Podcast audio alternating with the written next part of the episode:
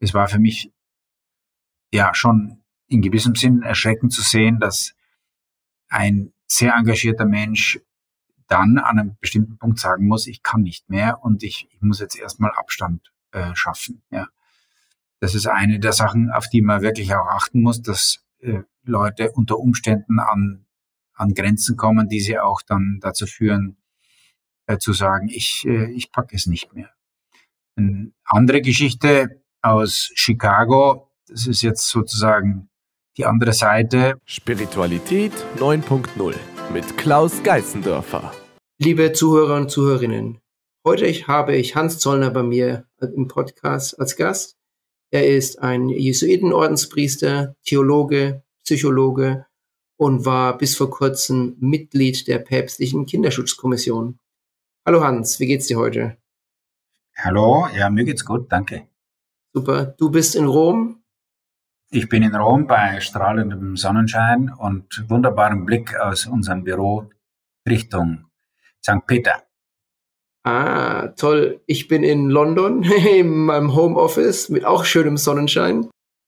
Und ich habe auch gerade noch ein bisschen mehr über dich gelesen. Du bist ähm, Honorarprofessor an der Fakultät für Theologie und Religion der Universität Durham in England. In England stimmt das? Ja, genau. Seit einigen Jahren äh, auch aus einem Kontakt, äh, der entstanden ist über unsere Arbeit, bin ich dort als Honorarprofessor geführt. Super. Ähm, wie, wie hat es denn, wie ist es genau dazu gekommen? Hast du denn in, in England studiert oder wie bist du dazu gekommen genau? Nein, es ist tatsächlich so, dass in 2015 äh, gab es eine Tagung, die in Durham an der University vom Center for Catholic Studies ausgerichtet wurde, äh, wo es um äh, Fragen der wissenschaftlichen Auseinandersetzung mit Missbrauch in der katholischen Kirche ging. Und die Einladenden, speziell auch der Vorstand dieses Centers an einer sehr angesehenen äh, Universität in, äh, in England haben mich daraufhin eben äh, eingeladen, auch auf diese Position, die dann verlängert wurde. Und ich bin sehr froh über diesen Kontakt äh, auch in den Norden von England. Super. Ja, ich bin eher im Süden von England, in London, aber mhm. ich kenne es. Toll, das ist toll. Und da kommen wir, glaube ich, auch schon zum nächsten Thema. Ähm, sie sind oder sie werden auf jeden Fall in den Medien als der ähm, Experte für ähm, ähm, Missbrauchsskandale und, und Kinderschutz ähm, ähm, angepriesen. Und sie sind vor kurzem zurückgetreten von der päpstlichen Kinderschutzkommission. Kannst du da ein bisschen was kurz dazu erzählen, bitte, Hans? Ja, ich kann das wiedergeben, was ich in meinem Statement äh, auch geschrieben habe, öffentlich äh, nämlich dass ich äh, verschiedene Fragen äh, über Jahre hinweg jetzt auch ähm, in mir habe wachsen sehen und spüren. Und äh, speziell in den letzten zwei Jahren ist mir nicht mehr klar gewesen, wo geht die Reise hin. Äh, auch weil sowohl was die finanzielle Transparenz äh, angeht, als auch äh, die Personalauswahl, äh, als auch die Umgangsformen, als auch äh, die Frage, wie ist das Verhältnis der Kinderschutzkommission zu anderen vatikanischen Behörden, für mich eben äh, nicht nur sagen wir mal, ungutes Gefühl äh, hervorgerufen haben, sondern auch dazu geführt haben, mir die Frage zu stellen, kann ich das noch verantworten, da mitzumachen, wenn mir selber nicht klar ist, äh, wo geht die Reise hin. Und äh, das habe ich versucht auch zu kommunizieren, äh, auch in der Leitung der äh, Kommission, habe aber da nicht, also keine Rückmeldungen erhalten und dann musste ich eine Konsequenz ziehen, die für mich lautete, ich trete da aus. Ja. Kannst du vielleicht mal vielleicht so einen Schritt zurücksetzen für die Zuhörer und für mich ehrlich gesagt auch? Ähm, es gibt die CCCP, es gibt die PCPM, kannst du mal von ganz von Anfang an, ich glaube, es war 2000 zwölf oder so.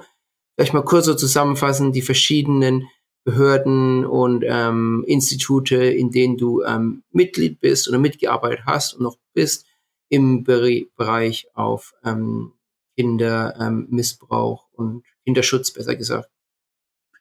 Ja, also begonnen hat alles 2010, als in Deutschland die Fälle von äh, sexueller Gewalt gegen Kinder ähm, zu einem großen und anhaltenden öffentlichen Interesse geführt haben. Das hatte ich zwar schon einige Jahre vorher immer wieder mitverfolgt, aber in Deutschland kam es eben erst nach der berühmten Pressekonferenz von Pater Mertes vom 28. Januar 2010 zu einem echten öffentlichen Interesse, das anhaltend war. Und äh, ich habe dann ähm, im Lauf der Zeit, also die Wochen und Monate danach, nicht nur die Nachrichten verfolgt, sondern auch gemerkt, dass in der Öffentlichkeit der Eindruck entstand, zu Recht, äh, dass in der katholischen Kirche da sehr viel äh, Chaos herrscht in der Kommunikation,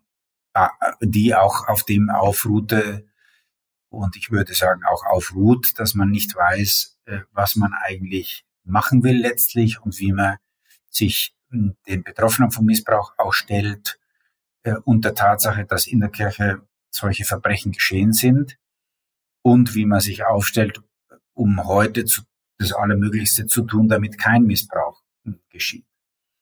Ähm, das erste war dann, das erste Gremium, in das ich berufen wurde, war die wissenschaftliche Arbeitsgruppe der deutschen Bundesregierung, äh, die die Frau Merkel eingerichtet hatte äh, als runden Tisch äh, in äh, 2010. Dann gab es eben für verschiedene Ministerien Arbeitsgruppen.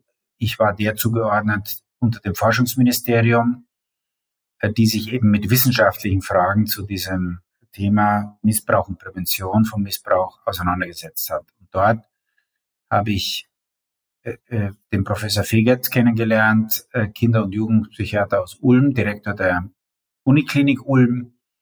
Äh, und äh, wir haben dann gemeinsam mit der Erzdiözese München und Freising in einem Joint Venture zwischen Uniklinik Ulm, Erzdiözese München und unserer Uni Gregoriana in Rom ein Konsortium gebildet, um herauszufinden, ob ein E-Learning-Programm äh, genutzt werden kann zur Schulung von kirchlichem Personal weltweit in Sachen Prävention von Missbrauch. Und äh, das führte, dieses Konsortium und diese Entscheidung führte zur Gründung des CCP, Center for Child Protection, an der darf ich, mal ganz kurz ein, darf ich mal ganz kurz einspringen? Ja. Dieses, du hast gerade ein E-Learning, habe ich das richtig verstanden, ein E-Learning-Programm erwähnt? Mhm. Ein ähm, E-Learning-Programm, das allerdings die Besonderheit hat, dass es um Schulung von Personal im kirchlichen Bereich geht, nicht nur online und nicht nur alleine vor dem Bildschirm, sondern was auch eine Komponente hat vor Ort, äh, on-site. Also ja. dort, wo die jeweiligen Teilnehmerinnen und Teilnehmer äh, an einer Uni, an einer Fakultät, an einem Fortbildungshaus oder wo auch immer, an einem Priesterseminar äh, äh, angegliedert sind und diesen Kurs besuchen. Ja. Und deshalb sprechen wir eigentlich von einem Blended E-Learning. Also genau. Blended heißt in dem Fall, dass es neben den Online-Einheiten auch Aktivitäten im, im realen Leben, im, im, nicht nur im digitalen, sondern auch im analogen gibt. Und äh, genau. äh, das haben wir dann drei Jahre lang aufgelegt in verschiedenen Erdteilen, in vier Sprachen, in acht Ländern und ja. äh, haben herausgefunden, dass es auch funktioniert. Ja. Ah ja, super. Ja, also blendet vielleicht auch nochmal für die, für die Zuhörer bedeutet, ähm, gemischt, online, offline.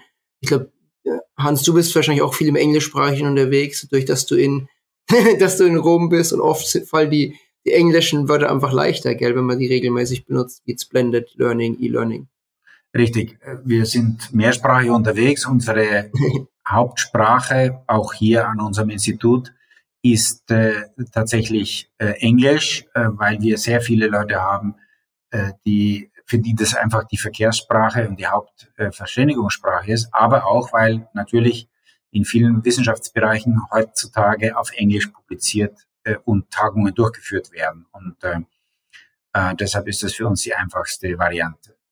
Aber wie gesagt, 2012 kam es dann zur Gründung des.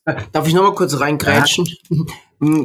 ich habe mir gedacht, Italienisch ist die Hauptsprache. Jetzt haben wir in der Gregorianischen Universität in Rom, dass viel auf Italienisch gemacht wird. Das ist richtig, ja. das ist richtig, aber das ist eben bei uns anders. Äh, wir haben okay. tatsächlich keine einzige Lehrveranstaltung auf Italienisch. Äh, aber ihr seid in Rom, nur mal so du wir sind in Rom, wir sind in Rom, aber wir, wir machen auf Englisch und auf Spanisch äh, äh, unsere Kurse, Angebote. Ach, allerdings, ja spannend, ja. allerdings sind unsere äh, Online-Angebote natürlich auch auf Italienisch, auf Deutsch, auf Portugiesisch und auf Französisch. Also und genau. äh, insofern äh, äh, mussten wir halt nur eine Entscheidung fällen, weil die allermeisten unserer Studierenden aus Ländern kommen, in denen Englisch die Hauptsprache ist. Ja klar, das macht Sinn. Ja. Ich, ich erinnere mich nur, weil ein, ein guter Bekannter, also ein Familienfreund, der, weiß ich, kennen Sie wahrscheinlich nicht, der Pater Leo Beck war früher mal in Rom als Franziskaner und hat da auch viel in Rom gemacht. Und ich weiß noch, er seine größte Sorge war erstmal richtig gut Italienisch lernen, um sich dann in Italienisch mit allen Leuten offiziell ähm, zu Ja, das ist ja auch gut so. Und wir, wir schließen ja nicht aus, dass es irgendwann mal auch ein italienisches Angebot gibt. Aber derzeit sind wir mit den beiden anderen Sprachen gut bedient. Ja, das macht auch Sinn. Irgendwie habe ich verstanden, dass Italienisch einfach Pflicht ist und dass jeder Italienisch reden muss, der im genau. Vatikan genau. arbeitet. Aber es ist auch natürlich schön und wichtig zu hören, dass es ähm, in Englisch ist, weil die meisten Leute einfach Englisch reden aber Spanisch fand ich auch überraschend, macht aber eigentlich auch Sinn mit Lateinamerika, ist ja ein riesen, riesen Mexiko bis überall und sogar die Brasilianer, die Portugiesen verstehen teilweise besser Spanisch als Englisch. Ja. Also ja, macht voll ganz Sinn. Entschuldigung, ich glaube, ich habe dich unterbrechen. Du bist dann weitergegangen. Danach ging es an die. Ja, also was ich erwähnen wollte, ist einfach, äh, am 1. Januar 2012 haben wir das Center for Child Protection äh, gegründet an der Universität Gregoriana. Ja. Äh, damals noch unter dem Institut für Psychologie, dessen Vorstand ich zu der Zeit war. Und äh, wir haben dann in der Mitte der Projektphase für dieses Blended Learning haben wir entschieden, äh, dass äh, wir in eine Verstetigung des, des Kinderschutzzentrums der Gregorianer gehen, also über 2014 hinaus und äh, haben das dann insgesamt äh, bis äh, 2019 äh, äh, auch im Institut für Psychologie gehabt, bis es dann aus der Psychologie ausgegliedert wurde. Und dann stand es so äh, etwas äh, waisenmäßig äh, alleine in der Landschaft, äh, so dass ich zwei Jahre lang versucht habe, die Unileitung dazu, davon zu überzeugen, dass es ein akademisches Upgrade braucht was dann tatsächlich auch genehmigt wurde, äh, allerdings mit einem anderen Namen. Also wir mussten auch weg von Zentrum für Kinderschutz, weil mittlerweile nicht nur der Kinderschutz, sondern eben auch der Schutz von schutzbefohlenen Erwachsenen in der Öffentlichkeit eine größ größere äh, Rolle bekommen hatte äh, und auch in der Kirche. Äh, also in der Öffentlichkeit der, der wichtigste Punkt war, dass diese MeToo äh, Bewegung, die aus Hollywood und aus dem amerikanischen Sport kam, wo es um massenhaften Missbrauch von, von Sportlerinnen und äh, Schauspielerinnen auch ging, im Erwachsenenalter. Äh, und äh, das ist natürlich auch in der Kirche dann angekommen, äh, auch mit anderen Arten von Missbrauch, äh, auch von betroffenen Erwachsenen. Und deshalb konnten wir nicht einfach nur fortfahren mit von Kinderschutz zu reden, sondern wir mussten das erweitern und deshalb ist der Name des jetzigen Institutes Institut für Anthropologie, interdisziplinäre Studien zur Menschenwürde und äh, zum, zur Sorge für Schutzbefohlene. Auf Englisch IADC, Institute of Anthropology, Interdisciplinary Studies on Human Dignity and Care. Und äh, das gibt auch unsere, sagen wir mal, Perspektive vor. Äh, wir wollen auch Missbrauch in verschiedensten Konstellationen und die verschiedenen Arten von Missbrauch äh, behandeln. Wir wollen herausfinden, wie die verschiedenen Missbrauchsformen zusammenhängen. Äh, und wir wollen daraus die Schlüsse ziehen, wie man Missbrauch durch Prävention effektiv verhindern kann.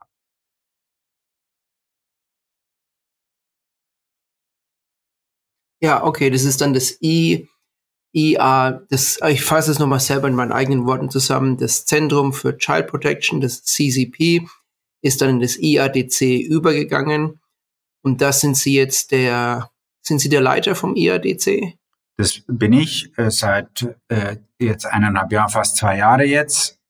Ja. Bin ich der sogenannte Direktor. Auf Italienisch heißt es Preside des Instituts mit einem eigenen Lehrkörper und mit eigenen akademischen Graden. Das war mit dem CCP auch nicht möglich, weil ein, ein Zentrum in unserer Universitätswelt keine eigenen akademischen Grade verleihen kann. Verstehe. Und das ist dann, das war dann dieser akademische Upgrade, von dem du vorhin Richtig. geredet hast. Ja. ja. Und dann, und du bist jetzt immer noch Direktor des Instituts, wie ich es richtig verstanden habe. Genau, also das ist, sind immer Amtszeiten von drei Jahren. Ich bin jetzt in der Mitte meiner ersten Amtszeit und normalerweise ja. gibt es eine zweite und dann ist erstmal Schluss. Gehe ich davon mal aus. Ich verstehe. Und zurückgetreten bist du jetzt von der päpstlichen Kommission, wie ich es richtig verstanden habe. Ich bin zurückgetreten von der päpstlichen Kinderschutzkommission, äh, eben auf, auf Englisch äh, PCPM, Pontifical Commission for the Protection of Minors. Verstehe. Und ich, äh, da war ich, da war ich Gründungsmitglied. Ich war das einzige Gründungsmitglied, das noch Mitglied war bis vor einer Woche.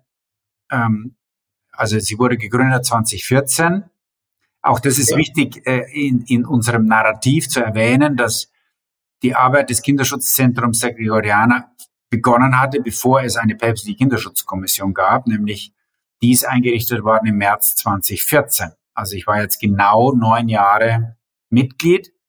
Ja. Während äh, eben das, das äh, Center for Child Protection, dessen Nachfolger das IADC ist, ähm, schon 2012 existierte und damit jetzt elf Jahre äh, schon am, äh, existiert. Ja. Genau, und da bist du, ja, verstehe, da bist du immer noch dabei. Das ist um, von vor elf Jahren hast du es quasi mitbegründet, wie ich das richtig verstehe. Mhm. Und es ist dann übergegangen, hat es den, den, akademischen Upgrade bekommen zum IADC, wo du jetzt äh, im Hälfte bist von einem ersten dreijährigen ähm, Wahl oder, oder Amtszeit, ja. Professur, Amtszeit, Amtszeit. Mhm. Und parallel wurde 2014 die ähm, päpstliche ähm, Kinderschutzkommission gegründet, vor der du zurückgetreten bist vor ein paar Wochen. Mhm. Genau, und da und die, ähm, die Punkte beziehungs bezüglich finanzieller Transparenz, Auswahlverfahren, Verhältnis zu anderen Behörden, das bezieht sich einzig und allein auf das ähm, ähm, ähm, auf, den, auf die Kommission, auf die päpstliche Kommission. Genau. Okay. Gut, dann haben wir das mal alles richtig zusammengefasst. Ja, richtig. Ja, sehr schön. Ja. Ähm, und ich glaube, du hast schon im Vorgespräch gemeint, du willst einfach nicht allzu viel mehr darüber sagen zu diesem Thema weil du, weil eigentlich alles Wichtige schon gesagt wurde und ähm, es ist nicht der richtige Zeitpunkt, an die Öffentlichkeit zu gehen mit mehreren. Ja, es, es, es kann schon sein, dass ich, dass äh, der, der, dann der Zeitpunkt kommt, auch darüber nochmal im Detail zu reden, aber derzeit ist es. Ist alles Notwendige gesagt. Äh, auch mit der Begründung äh, ist klar, was gemeint ist und ähm, das haben auch die Leute so verstanden, äh, die es angeht. Verstehe ich, ja. Ähm, ich hätte noch mal eine, eine, interessante Frage, also eine Frage, die eigentlich auch eher von meinem Gesichtspunkt ist. Ähm, die Dinge, die du angesprochen hast, ist Transparenz. Ähm, wo geht die Reise hin? So ein bisschen mangelnde Vision, kann man das sagen? Mangelnde Zielsetzung, mangelnde Vision für die Kommission? Naja, also die Kommission hatte seit 2014 eigentlich äh, immer wieder verschiedene äh, Auseinandersetzungen intern und auch extern, äh, was was sie eigentlich tun soll. Und ja. wir haben als Gründungsmitglieder drei Schwerpunkte uns gewählt gehabt. Der eine war also Kontakt mit Betroffenen. Wie kann sich das gestalten? Äh, dann, welche Rechtsfragen sind zu bearbeiten? Und die dritte Gruppe, der ich lange Zeit vorgesessen habe, waren einfach äh, die, die ganzen Fortbildungs- und Ausbildungsmaßnahmen für Kirchenpersonal weltweit. Und das hat mich auch natürlich äh, in verschiedenste Länder gebracht. Äh, ich war mittlerweile in über 70 Ländern weltweit auf allen Kontinenten, um zu diesem Thema mit Bischofskonferenzen, mit, mit Ordensgeneralen, mit Theologie, Professorinnen und Professoren, mit ähm, Safeguarding-Personal, also Präventionsschulungen durchzuführen. Und ähm, ja, und jetzt kommen aber auch andere Bereiche in das Blickfeld der jetzigen Führung in der Kommission und mir ist nicht klar, wie sich das noch mit der ursprünglichen Idee und mit der tatsächlichen Struktur vereinbaren lässt. Das ist einer der Gründe gewesen, die ich auch nenne, äh, die mich zum Austritt be bewogen haben. Ja, die, ähm, die Frage, die ich für dich hätte, arbeitet ihr mit Beratern? Arbeitet die ähm, PC, PCPM mit Beratern? Wäre das überhaupt mal von ähm, Interesse? Ich bin selber ähm, Unternehmensberater und ähm, mache wirklich solche Dinge mit meinen Kunden. Ich habe jetzt noch nie in irgendeiner Weise mit, mit christlichen Kunden gearbeitet, um, das, um ganz offen zu sein. Aber die, ähm, die, die, Entschuldigung, die Fragen sind oft die ähnlichen. Wo geht die Reise hin? Was ist unsere Vision? Was ist das Ziel? Was wollen wir erreichen? Wie kann man mehr Transparenz erreichen in der, in der Behörde, in der Organisation? Also ich glaube, die Fragen sind ähnlich zwischen ähm, öffentlichen Kunden, firmlichen Firmenkunden oder einfach nur Firmen, die haben ähnliche Ziele. Gab es da irgendwann mal bei euch die Diskussion oder die, die, ähm, die Idee, einen ähm, außenstehenden Berater reinzubringen, um diese Sache zu ermöglichen? Ja, ehrlich gesagt, das ähm, ist in gewissem Sinn auch gewährleistet, als auf jeden Fall auf dem Papier durch die Kompetenzen, die die verschiedenen Mitglieder der Kommission auch mitbringen.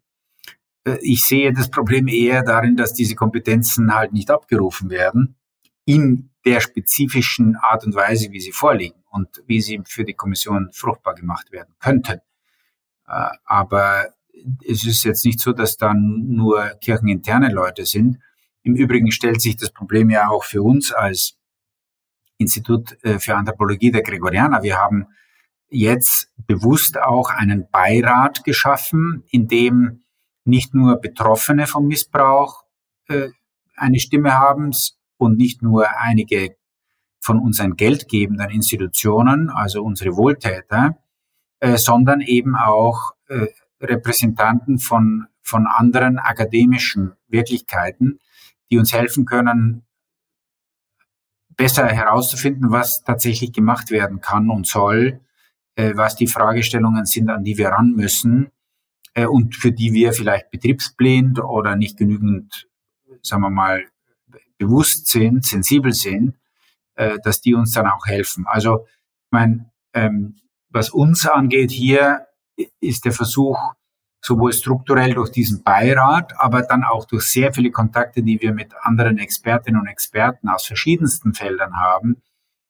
äh, das, sagen wir mal, zu, zu ergänzen, was bei uns an, in unserem Personal nicht in eigenen Kompetenzen äh, vorhanden ist. Ja? Also zum Beispiel jetzt ähm, Rechtsfragen äh, oder ökonomische Fragen. Also da greifen wir auf sehr viele sehr angesehene äh, und sehr hoch ausgewiesene Expertinnen und Experten zurück. Und äh, das ist für uns wichtig. Das ist eine Herausforderung. Das ist immer auch eine, eine sagen wir mal, äh, äh, herausfordernde Diskussion und dann natürlich auch die Umsetzung. Aber ohne das würde es einfach keinen Fortschritt geben. Man würde ja. in der eigenen Suppe nur schwimmen. Genau. Weil wir, sagen, wir sagen immer so schön, man ist Teil des Problems. Wenn man lang genug in einem Institut oder in einer Organisation ja. drin ist, ist man Teil des Inventars, aber auch Teil des Problems, wenn man nach Lösungen sucht. Okay, ja, das hört sich, das hört sich spannend an mit dem ähm, Beirat, mit diesem Beirat, Beirat, der geschaffen wurde. Ja. Ich fasse nochmal kurz zusammen. Wohltäter, aber auch Repräsentanten, Experten aus verschiedenen Feldern, wie Rechtsra Rechtsfragen. Und Betroffene. Und Betroffene, genau wo er dann auf die ähm, zurückgreifen kommt. Und ähm, zum, zur päpstlichen Kinderschutzkommission nochmal kurz zurückkommen. Da hast du gemeint, das Problem war weniger, dass es nicht genug Berater und Experten gab, sondern dass man auf die Experten nicht gehört hat. Kann man das so zusammenfassen? Ja, oder dass man sie nicht so in den Prozess einbindet, dass tatsächlich auch, sagen wir mal, äh, sichtbar würde, wo die Experten eine, einen Input hatten oder wo sie auch ähm, eine wichtige eine wichtige Bemerkung, äh, äh, Beobachtung oder Anregung untergebracht haben. Ja, verstehe. Okay, dann hast du vorhin auch schon mal erwähnt, dass du über, was ist, über 70 Länder bereicht, bereist hast zum Thema ja. Safeguarding, Kinderschutz, Schutz von Erwachsenen, aber auch, also nicht nur Kinder, sondern Erwachsene brauchen Schutz. Ähm, hast du denn irgendwelche interessanten Geschichten, Erlebnisse, entweder schöne Erlebnisse oder, oder schockierende Erlebnisse, die du ähm, gerne im Podcast erwähnen würdest. So vielleicht so als Hintergrund, es ist ein Podcast, es ist ein Gespräch und halt eine, eine interessante Story, eine Geschichte, was, was dich bewegt hat in einem positiven oder negativen aus der Erfahrung und aus den Reisen in diese 70 Ländern, was du gerne den Zuhörern erzählen würdest, weil du glaubst, das wäre interessant für sie. Ja, also da, da gibt es sehr viel, weil, weil ich wirklich ähm,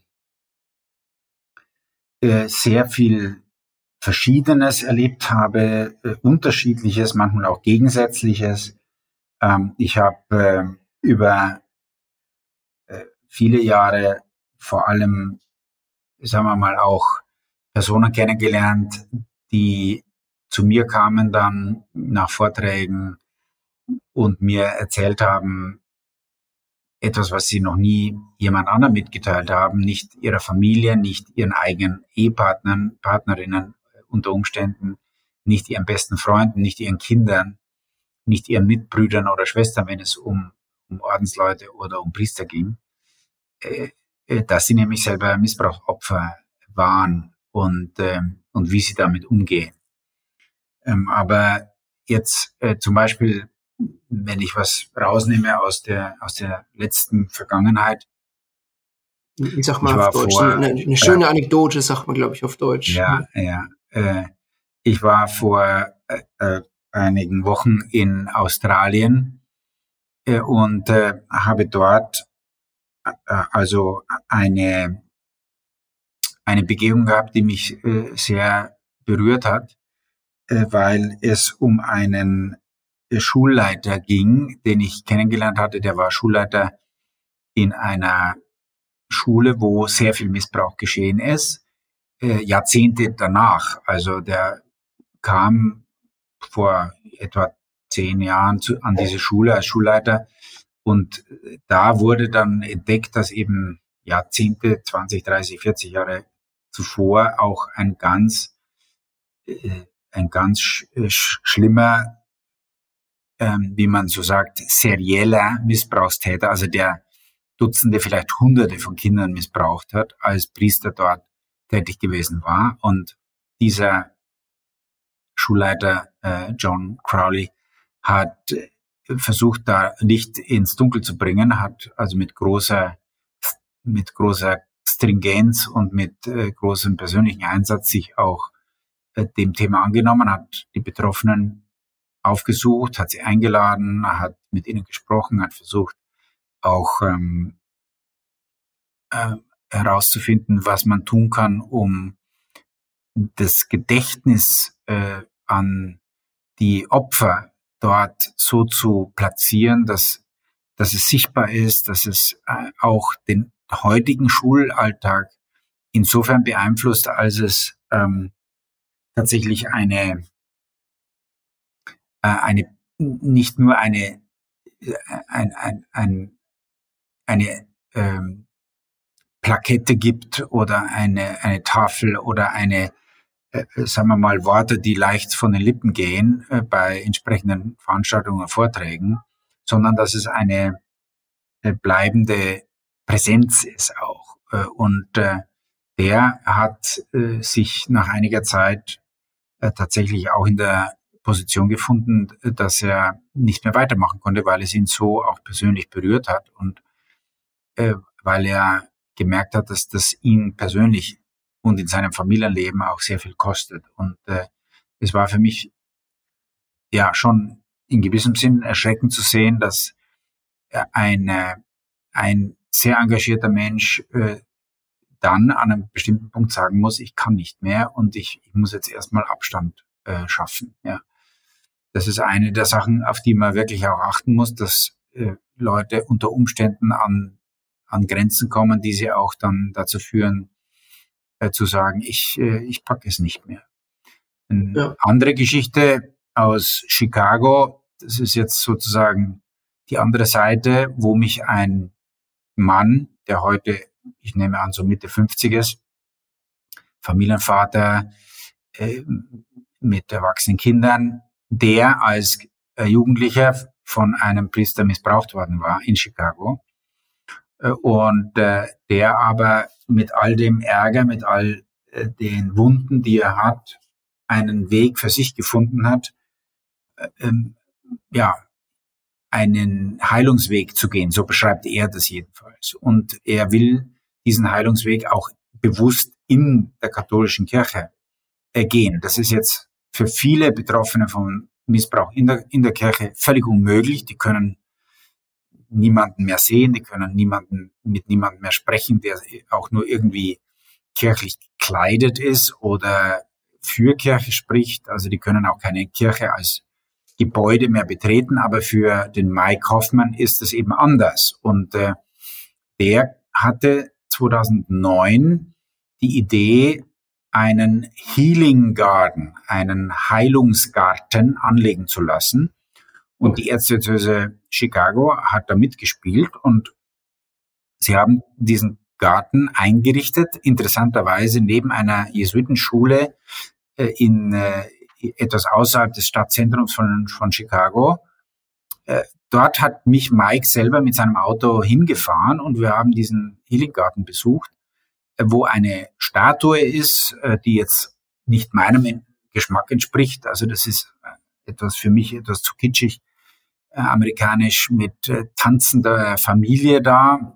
Aber es sind entsprechende Schriftstücke da auch äh, angebracht, die darauf hinweisen, warum dieser Healing Garden ist, nämlich weil es Missbrauch gab äh, in, in Chicago durch äh, Kirchenmitarbeiterinnen und Mitarbeiter. Ähm, es ist eingebettet in einen Garden, also in eine grüne Oase, äh, wo man auch also extra hingehen muss. Das liegt nicht so, äh, dass man es einfach äh, sozusagen auf der, neben der Straße sieht, sondern man stellt das Auto ab und dann geht man dahin. Äh, und das ist dann etwas ruhiger, es ist abgeschirmt. Man kann sich da hinsetzen, es sind einige Bänke da und ich habe dann selber auch gesehen, wie, wie Schüler da aus der nahegelegenen Schule kamen und sich da hingesetzt haben. Und genau das ist der Sinn und Zweck, wie mir Mike äh, da das erläutert hat, dass die, dass es ein ein Ort ist, an dem man sich zurückziehen kann, an dem man auf, aufatmen kann, an dem Heilung geschehen kann, an dem man zu sich finden kann und äh, wo eben auch äh, Gemeinschaft entstehen kann, weil es da, weil die Leute da sitzen, reden, äh, spazieren können. Und das hat mich eigentlich sehr bewegt, auch weil Mike das nicht nur geschafft hat, dass das eingerichtet wurde, sondern äh, er es auch am Leben erhält und trotz äh, Rückschlägen auch äh, dazu steht. Das hört sich spannend an. Das hört sich echt spannend an, Hans. Kannst du mir dazu bitte den Link schicken? Ich würde es nämlich gerne in die Show Notes ja, mit reinsetzen. Ich, kann ich gerne machen, ja. Klar. Ich glaube, das ist, ähm, ich habe es mir so jetzt visuell versucht vorzustellen, diesen Garten. Aber ich schätze mal auf der Seite, wenn dann Link ist und auch noch ein paar Bilder mhm. sind, das ist, glaube ich, auch interessant für die ähm, Zuhörer, das zu sehen, ja. nicht nur zu hören. Ja. Ja, nee, zwei, zwei ähm, gegensätzliche Geschichten, aber es ist auch schön zu hören, dass manche Leute die ähm, Rückhalt in der Kirche trotzdem noch finden können und es dann zusammen mit der Kirche aufarbeiten, was dann eigentlich auch anderen Opfern wieder Hilfe gibt und, und Beistand zu wissen, sie sind nicht allein. Andere, die ähnliche Fälle haben und die versuchen, das innerhalb der Kirche zu ähm, aufzuarbeiten, sagen wir vielleicht mal. Dann würde ich, dir, ich würde gerne noch eine private, eine persönliche Frage stellen. Ja. Ich glaube, es ganz, passt ganz gut zur Überleitung von dem ersten Beispiel, das du erzählt hast.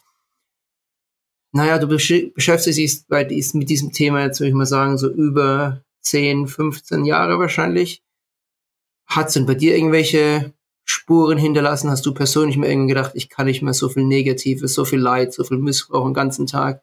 Wie sieht es denn bei dir in, beim Hans Zollner selber direkt privat und persönlich aus? Ja, äh, äh, tatsächlich war ein Moment, wo ich mich gefragt habe, ob ich äh, das weitermachen kann. Das war aber nicht so sehr verbunden mit, äh, mit dem Leid, das mir begegnet. Das ist sehr viel.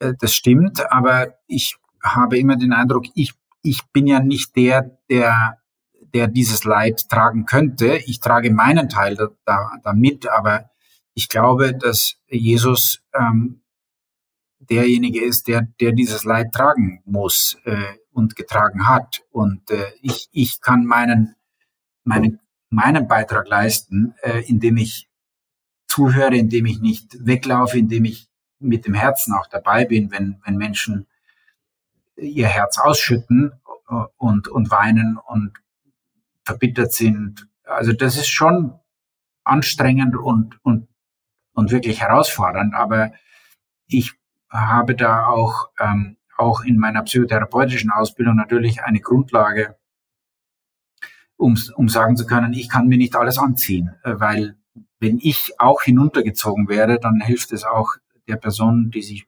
mir äh, öffnet und die von mir auch Stütze und unter, äh, Unterstützung beziehungsweise Begleitung erwartet. Das hilft ihr ja auch nichts. Ähm, also für mich war ein Punkt gekommen, gerade kurz vor der Pandemie, muss ich sagen, äh, wo ich gemerkt habe, also ich kann nicht mehr so weitermachen, wenn dieses Center for Child Protection äh, als, äh, als eine One-Man-Show weitergeführt werden muss. Äh, und das war eben der Fall damals, als, als wir keine institutionelle Entwicklungsmöglichkeit hatten und ich auch niemanden anstellen konnte, weil ein Zentrum eben keine eigene, eigenen Lehrkräfte hat, äh, dann war das alles auf mir sozusagen und das hätte ich nicht mehr lange aushalten können. Und äh, interessanterweise kam dann die Pandemie dazwischen, was natürlich alles blockiert hat, was an Reisen vorgesehen gewesen war, was die Lehrveranstaltungen natürlich deutlich reduziert hat, was die Vortragstätigkeit praktisch unmöglich gemacht hat, beziehungsweise dann halt ohne Reisen äh, auch online das ähm, verbunden war. Und auch die Möglichkeit gab, auch nochmal zu reflektieren, in welche Richtung gehen wir denn als, als Zentrum, beziehungsweise dann eben auch die Entscheidung äh, ganz stark äh, ich forciert habe, äh, wir, wir brauchen ein Institut und damit auch eine breitere Verteilung der Arbeitslast, äh, der Verantwortung äh, und vor allem auch ein Team, äh, das, mit dem ich zusammenarbeite und dessen Teil ich bin. Äh, also das war für mich eine der, der wichtigsten Punkte. Und innerlich muss ich natürlich sagen, dass der Kontakt, die Begegnung mit vielen Betroffenen mir sehr, sehr nahe gebracht haben und immer neu nahe bringen mit jeder Geschichte, die ich höre, mit jedem Schicksal, das mir mitgeteilt wird, welche tiefen Wunden, sexuelle Gewalt, psychische, emotionaler Missbrauch, körperliche Gewalt, geistliche äh, Ausbeutung, äh, was das alles mit Menschen macht. Und das ist für mich eigentlich äh, so unvorstellbar, was da auch an Leid in vielen Menschen schlummert, was von außen unter Umständen überhaupt nicht einsehbar ist, weil sie es irgendwie schaffen, ihren Weg zu gehen. Ich meine, das ist dann auf der anderen Seite auch Hoffnung weckend, weil wir auch aus der Forschung wissen, dass auch Menschen, die ganz Schlimmstes äh, Unheil erlebt haben, unter Umständen das äh, auch ähm, so leben, dass, dass es sie nicht äh, komplett niederdrückt, dass es sie nicht äh, völlig unfähig macht, ihren Lebensweg zu finden. Also äh, man weiß zwar nicht wissenschaftlich gesehen, woran das liegt, dass 30 Prozent von allen schwerst traumatisierten keine offensichtlichen großen Ein Einschränkungen haben. Aber es gibt eben auch andere Leute, die jetzt, äh, sagen wir mal, objektiv gesehen nicht diese schweren Traumata erleben und die dann aber sehr viel und sehr ausdauernd und sehr, äh, äh, sehr einschränkend auch ihren Lebensalltag äh, meistern müssen. Und äh, das äh, sind die, die Begegnungen, die, die natürlich sehr viel Kraft kosten, die sehr viel auch ähm, Nachdenken, Nachfühlen, Mitfühlen äh, mit einschließen. Und das ist, das sind die großen Herausforderungen ähm, in ja. dieser Arbeit. Aber wie gesagt, für mich, war, für mich ist das insofern tragbar, weil wir in unserem Institut wirklich gut zusammenarbeiten, äh, konstruktiv auch Kritik üben, uns gegenseitig auch äh, stützen, aber auch herausfordern. Und das ist also wirklich eine der schönsten äh, Erfahrungen, die ich mache in diesem Feld. Schön. Ähm, ich würde jetzt gerne mal kurz zu dem, was du gesagt hast vor ein paar Minuten. Es war, war das 30 Prozent der Betroffenen, inklusive der Schwerstbetroffenen, haben, ähm, gehen gut mit dem, wie hast du es nochmal formuliert, laut wissenschaftlichen Forschung gehen gut mit dem Thema um oder können es relativ gut verarbeiten?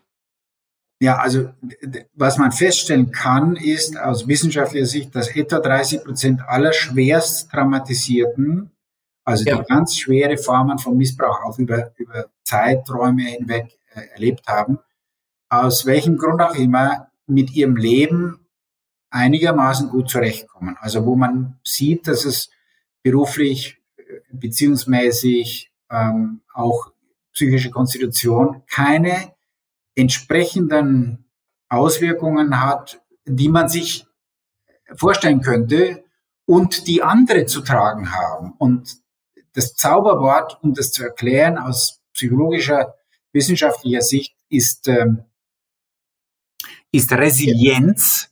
Resilienz. Wobei ja. Resilienz ein Zauberwort deshalb ist, weil man die Konsequenzen, äh, die, sorry, die Komponenten äh, nicht äh, nicht, also man kann sie auflisten, aber man kann sie in ihrer Gewichtigkeit äh, nicht genau definieren, beziehungsweise man weiß nicht so recht, warum jetzt einer oder eine charaktermäßig schon weniger, sagen wir mal, sich um, äh, umhauen lässt, ist, sondern ihren oder seinen Weg einfach weitergeht, während bei anderen es den Eindruck macht, als ob sie weit weniger äh, schwere Dinge zu tragen haben, aber viel mehr darunter leiden. Das ist kein Urteil über gut oder schlecht. Das ist im Gegenteil, das ist ja auch eine, eine, eine Frage, die mit Dingen zu tun hat, die man nicht in der Hand hat. Äh, der soziale. Kontext, äh, das Aufgefangenwerden in einer Familie oder von Freunden oder wenn man den richtigen Zeitpunkt er, äh, äh, erwischt mit dem richtigen Typ von Therapeuten arbeiten genau. zu können. Also ja. das sind alles Faktoren, die damit reinspielen äh, und die zusammenkommen, äh, ohne zu, dass man genau ja. ab, äh, abwägen könnte, was jetzt wichtiger ist für die Person oder, oder weniger. Zum, zum Thema Therapeuten, da habe ich eine interessante ja, Beobachtung gemacht. Also, kennst du Tony Robbins aus Amerika? Als, Nein, kenn ich ähm, nicht. Er ist, ähm, ich meine, du bist du bist ähm, Psychologe, du hast es studiert, du arbeitest an einem Institut, an einem wissenschaftlichen Institut. Tony Robbins kommt natürlich von einer ganz, ganz anderen Ebene. Er ist, ähm, sagen wir das so, Personal Coach, Trainer, ich würde sagen, einer der berühmteren oder berühmtesten, vielleicht sogar mhm. Coaches in Amerika in den 80er, 90ern, ist aber immer noch aktiv. Und ich habe viel gemacht in dem Thema. Ein anderes ist Landmark. Kennst du das? Landmark Education? Auch ja. so eher Persönlichkeitsentwicklung, mehr oder weniger wissenschaftlich fundiert, sagen wir das mal so. Hm. Und ähm, er hat selber von seiner persönlichen Geschichte erzählt. Ich glaube, seine Mutter hatte Gott, sieben, acht verschiedene Partner in der Zeit, wo er aufgewachsen ist. Alkohol, Drogenmissbrauch, alles, alles, alles. Hm. Und er hat oft davon geredet, es hat mich stärker gemacht. Er hat so einen unglaublichen Drive und Energie. Also ich habe den Typen auf der Bühne gesehen mit 60 Jahren, also es war dann schon gegen Ende seiner Karriere, da denkst du mir nur, denkst du nur, wer nimmt, wo nimmt er seine Energie her? Und er mhm. meint halt immer, das der hat einen Umkehrschluss bei mir. Es hat mir diesen Motivation und diesen Ruck gegeben, zu sagen, nee, ich will nicht, dass anderen Leuten so schlecht geht. Ich will, er ist halt auch ein guter Verkaufs. Mein, der hat sich auch natürlich selbst gut verkauft. Aber ich bin mir auch absolut sicher, dass er viel Gutes gemacht hat. Und er sagt immer, wie, was für Fragen musst du dir stellen? Was war das? Es war ein furchtbares Ereignis, aber was, was Gutes, was Positives kannst du davon wegnehmen, von diesem schlimmen Ereignis? Und bei ihm war es halt so, das Gute, was ich davon wegnehmen kann, ich will anderen Leuten helfen, rauszukommen aus so einem dunklen Loch, aus solchen Problemen, einen positiveren Weg zu gehen. Und fand ich einfach total spannend. Und ich versuche es auch selber so ein bisschen in mein Leben zu integrieren. Und auch jetzt im Blick, dass wir auf das Ende der Episode kommen, vielleicht auch so ein bisschen für die Zuhörer. Ähm, ich kann da natürlich wissenschaftlich und psychologisch überhaupt kein, nichts Fundiertes zu dem Thema sagen. Aber einfach so eine Fragestellung wie, naja, es war, es war eine schlimme Situation, aber wie kann ich das Beste aus der schlimmen Situation machen, die jetzt eigentlich weit in der Vergangenheit liegt? Ich glaube, diese Fragestellung kann in vielen, vielen Beziehungen, vielleicht auch sogar im, im bei Missbrauchsfällen einfach hilfreich sein, um das ein bisschen besser zu verarbeiten und dann einen Blick nach vorne zu richten, auf die Zukunft wegzugehen von dem Schlimm, was in der Vergangenheit passiert ist, sondern nach vorne den Blick zu richten und sagen, ja, ich habe das und das daraus gelernt und so macht es mich eine stärkere Position und ich kann das der Menschheit wieder schenken, der Allgemeinheit, diese, diese Wissen. Ja, wie, wie siehst du das? Ja, also das ist natürlich eine, eine der Entwicklungen, auf die man hoffen kann, die man nicht erzwingen kann, die man nicht, ja. äh, die man, ja, wo man was beisteuern kann und wo eben verschiedene Dinge auch gut zusammenkommen müssen, damit es auch äh, tatsächlich in diese Richtung geht. Das ist leider für manche nicht möglich, vielleicht nie möglich. Ja. Äh, für einige ist es aber möglich. Und äh, ich empfinde das als besonders tragisch, wenn wenn Leute, für die das nicht möglich ist, jenen das absprechen, dass es überhaupt möglich ist, äh, die, die, die, die eben diesen Weg gehen können und, äh, und, und sich nicht rechtfertigen sollten äh, oder müssen sollten dafür. Und ich, ich habe selber Kontakt mit Betroffenen aus verschiedenen Erdteilen und verschiedene Zusammenhänge, verschiedene Arten von Missbrauch und zwar auf beiden Seiten sozusagen. Auf, auf der Seite, wo, wo ich den Eindruck habe, es, wird, es, schaut aus, als ob sich da nie, niemals mehr was ändern wird. Ähm, äh, auch da weiß ich natürlich nicht, äh, ob ich sowas sagen äh, darf, weil man die Hoffnung nie aufgeben sollte. Auf der anderen Seite kenne ich auch Leute, die aus welchem Grund auch immer einen Weg für sich finden, mit viel mit viel äh, Zerbrechlichkeit der, der Situation, mit, mit Fragestellungen, die bleiben und so, aber die auch stark werden auf eine Art und Weise, wie sie das vielleicht noch nie äh, gewesen sind äh, vor diesem ähm, Weg. Äh, und, und ich kenne auch Menschen, die geistlich, spirituell eine Reife haben äh, durch diesen Weg, vor, also den, den ich nur bewundern kann. Hm. Ja. Ja, ich glaube, das waren auch noch schöne Worte zum Abschluss. Ähm, ich finde es auch bewundernswert, wie da manche Leute mit diesem Thema umgehen können. Vielen, vielen herzlichen Dank, Hans, dass du heute bei mir warst. Hat mir sehr tiefes Gespräch mit vielen interessanten Punkten. Herzlichen Dank dir dafür. Ja, danke auch und alles Gute. Ebenfalls.